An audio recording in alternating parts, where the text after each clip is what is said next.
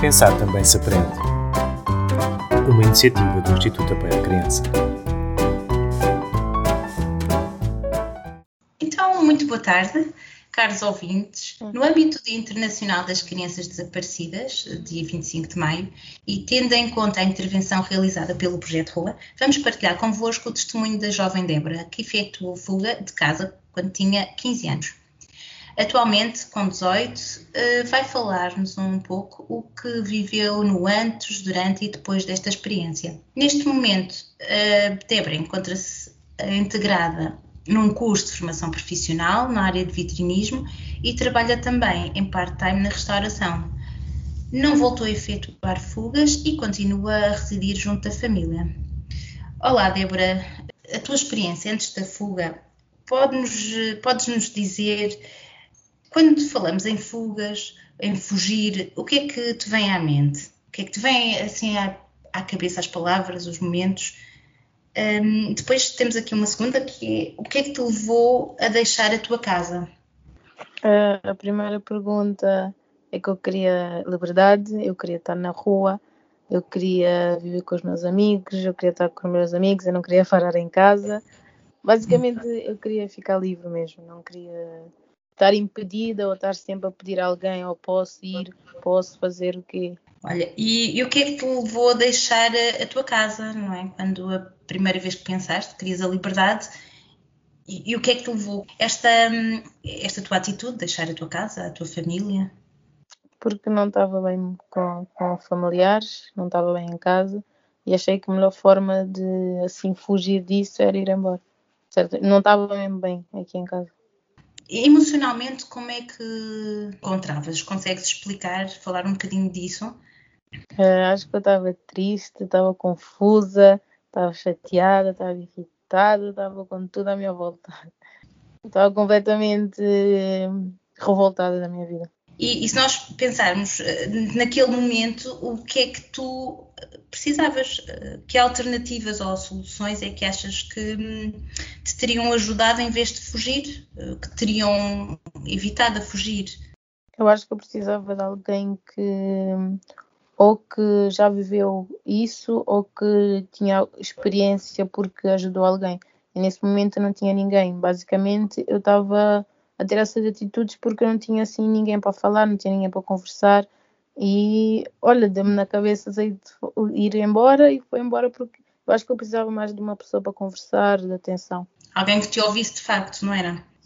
Olha, agora pensando no outro momento, eh, durante um momento de, de fuga da tua casa, como é que descreves esta tua experiência? Se tivesses que usar uma única palavra para descrever, qual é que, que seria? De, de ter uh, fora de casa? Sim. Senti-me livre. Livre, livre, livre. E, e, o que é que consideras positivo? Nisso tudo, eu acho que eu acho que nisso tudo uh, eu acabei por crescer. Porque eu acho que às vezes, às vezes há maus que vêm por bem.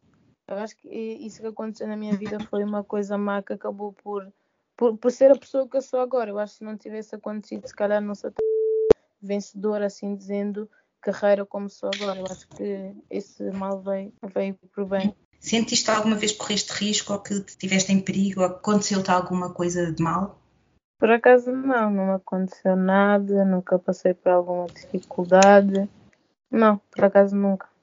Nesse período nunca me aconteceu nada, nunca senti medo. Estamos num momento em que estás fora de casa. Sim. O que é que tu terias precisado? Como é que te poderias ter tido ajuda? Eu acho que eu precisava de um IAC na minha vida naquela altura. Porque eu acho que só mesmo pessoas com experiência assim conseguem ajudar. Porque aqui em casa eu estava revoltada, a minha mãe estava revoltada, a minha irmã estava revoltada, não revoltada, mas a minha irmã também estava naquele ambiente eu acho que a minha mãe também não estava meio com cabeça para maturar, eu também não estava com cabeça para ouvir. Ou seja, era uma, uma pessoa com experiência que pudesse dar conselhos. Nós temos aqui uma questão que tem a ver um bocadinho com isso, que é quando pensas em adultos, ou técnicos, ou amigos, ou professores, eh, que papel é que hum, poderiam ter desempenhado nesta tua experiência de fuga? Não é? Como é que, por exemplo, o, o Instituto Apoio à Criança, ou o Projeto Rua, te poderia ter ajudado? Por acaso eu nunca fui uma pessoa de alguém chegar a mim e dizer, olha, vou-te ajudar. Eu não, por acaso a pessoa vai, vem tentar me ajudar, eu, em vez de puxar a pessoa, não, eu vou recuar sempre a pessoa.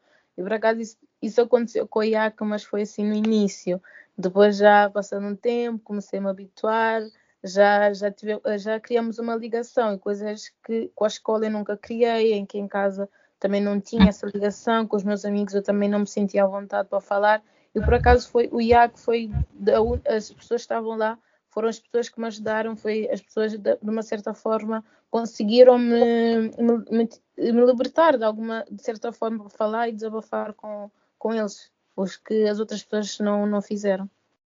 Portanto, foi positivo, não é? Ter-te encontrado esta equipa de pessoas com, com experiência e com conhecimento um, conseguiram chegar até ti. Sim, porque quando chegaram a mim, eu, mas que é isto? Quem são estas pessoas? Eu nunca vou falar com essas pessoas, eu não quero essas pessoas na minha vida. E essas pessoas não desistiram de mim, continuaram a insistir, insistir, eu mandava para trás, as pessoas vinham atrás de mim e sempre assim até que acabamos por criar uma ligação. Olha, hum, a questão que segue tem a ver com o depois da fuga, não é? Que é esta parte mais final e mais recente da tua vida. Uh, como é que foi a tua adaptação quando regressaste a casa? O que é que precisaste? E de, de uma pessoa na família que está constantemente a, a querer saber de ti e atrás de ti, como é que foi voltar? Eu voltei assim, Sim. não porque eu quis voltar, mas porque assim meio fui obrigada a voltar.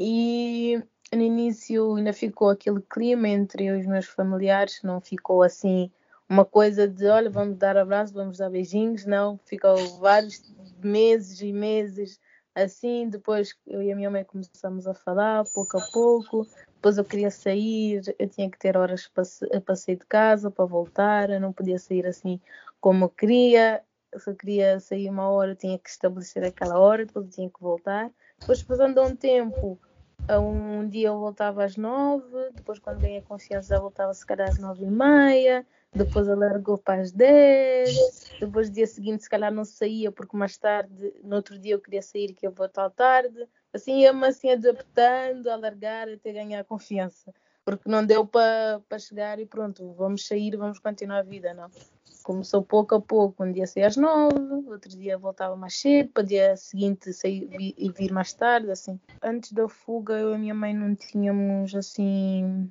não tínhamos, não, não falávamos. Ou seja, eu não lhe dizia, olha mãe, vou sair, olha mãe, vou ali, já volto. Não, eu só saía, depois se calhar lhe mandava uma mensagem, e depois da fuga já, olha mãe, posso, posso, mãe, palavra que eu não gosto, mãe, posso fazer aquilo, mãe, posso fazer isto, mãe, posso fazer aquilo. E depois acabou por ser um hábito. Não digo que agora eu lhe digo, olha, mãe, posso, mas eu lhe informo antes de sair, ela sabe onde eu estou, eu lhe ligo, coisa que eu não fazia antes. Eu acho que por eu lhe informar de onde eu estou, com quem estou, já, já, já é uma diferença e fez a liberdade que, que eu tenho agora dizendo. Também encontraste uma mãe diferente, também se adaptou e, e quis estar também com, contigo de uma forma mais uh, uniforme, mais. Exato. E como é que o IAC te ajudou nisto? Já falaste um bocadinho anteriormente. Sim, o IAC tem várias atividades. O me fez também não, se calhar, toda hora estar na rua, mas sim estar na rua, mas com eles a aprender alguma coisa, a fazer alguma coisa. Se calhar eu podia estar a fazer alguma coisa de mal, mas não, eu estava com a IAC a aprender coisas, a fazer atividades, fazer projetos que se calhar um dia eu tinha curiosidade, ir para o Porto, como fomos, que era uma coisa que, que eu sempre quis. Qual foi a atividade mais gira que tu fizeste? Ou que tu tens melhores recordações? Eu acho que foi quando nós fomos andar de. Não era barco. No Campo Grande? Não, acho que foi por lados de Belém. Ah, não sei se era canoa aquilo. No Jamor. Acho, acho, que sim, acho que foi isso. Sim. Foi, foi. No Parque do Jamor, sim. sim. Exato. Isso é, e a ida ao Porto. E? A ida ao Porto. O IAC também proporciona aqui experiências eh, muito diferentes, não é? Foi uma viagem ao Porto, que tu referiste. Sim, não é? vários sítios mesmo, várias atividades. Olha, e hum, uma última questão. O que é que te levaria a, a fugir outra vez? Ou, ou como é que nós podemos assegurar que isso não volta a acontecer? Eu falando por mim, eu acho que agora com a cabeça e com a mentalidade que eu estou agora, eu acho que isso nunca, nunca voltará a acontecer. Porque não é toda a gente assim que tem, consegue evoluir tanto em tão pouco tempo. Eu acho, pelo menos, a falar por mim, eu acho que eu já não me vejo mais a fazer isso. Eu olho para trás e digo, a sério, foi, foi isso que tu fizeste, Débora. A sério, a pessoa que tu estás agora e a pessoa que tu estavas há uns anos atrás, não me vejo mesmo assim. E nem se pensar em fugir, eu já. Eu acho que agora, com a mentalidade que eu tenho agora, eu acho que eu teria medo de sair de casa agora, de fugir. Naquela época eu era imatura, era uma criança, eu acho que agora eu não ia conseguir mesmo fazer isso. A nem se a minha mãe me expulsasse de casa também não ia conseguir, porque não, não, é, uma, não é uma coisa que vale a pena mesmo. Então, achas que esta experiência, né, como tu referiste, há males que vêm por bem e também serviu para tu crescer, né? teres consciência sim, de que. Sim, isso me fez crescer muito mesmo, muito. E que considerias assim um, aos jovens que nos possam estar a ouvir, um, que possam passar estas coisas pela cabeça? Queres deixar aqui alguma ajuda, alguma informação, algum conselho? Tenho duas. A primeira é pensem mas não duas vezes, mas 30, mil vezes antes de fazer alguma coisa, porque o, o que vocês possam fazer no passado um dia vai prejudicar o vosso futuro, o vosso presente e vai prejudicar mesmo muito. E a outra é que quando uma instituição, com o exemplo do IAC, bater na vossa porta, tentar vos ajudar, uh, de uma certa forma, tentem que, que vos ajudem, aproveitem isso, porque não é toda a gente que que quer saber da nossa vida, não é toda a gente que se interessa em nos ajudar. Eu acho que nós temos que valorizar muito isso mesmo, porque às vezes as pessoas vêm ter connosco por saber, só por querer saber da nossa vida, mas não como uma ajuda. E o IAC me ajudou muito nisso. Eu acho que quando alguém fala em SOS Criança, essas coisas de ajudar as instituições, às vezes nós levamos muito para o lado do mal. Eu, eu levava muito mesmo, porque eu, assim, nunca ia deixar nenhuma instituição entrar na minha vida. E assim, eu acho que nós temos que mesmo dar oportunidade às pessoas, não podemos só porque é uma instituição dizer, olha, não, eles vão fazer mal para a minha vida, se calhar vou parar num colégio. Temos que às vezes querer ser ajudados.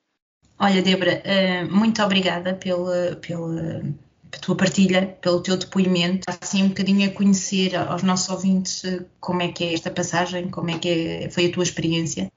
Um, infelizmente nem todas correm tão bem como a tua, Uh, obrigada, felicidades para a tua obrigada. vida e para o teu Obrigada a todos também. E tal como a Débora, outros jovens também podem estar a passar pela mesma experiência. 116 mil, 16000.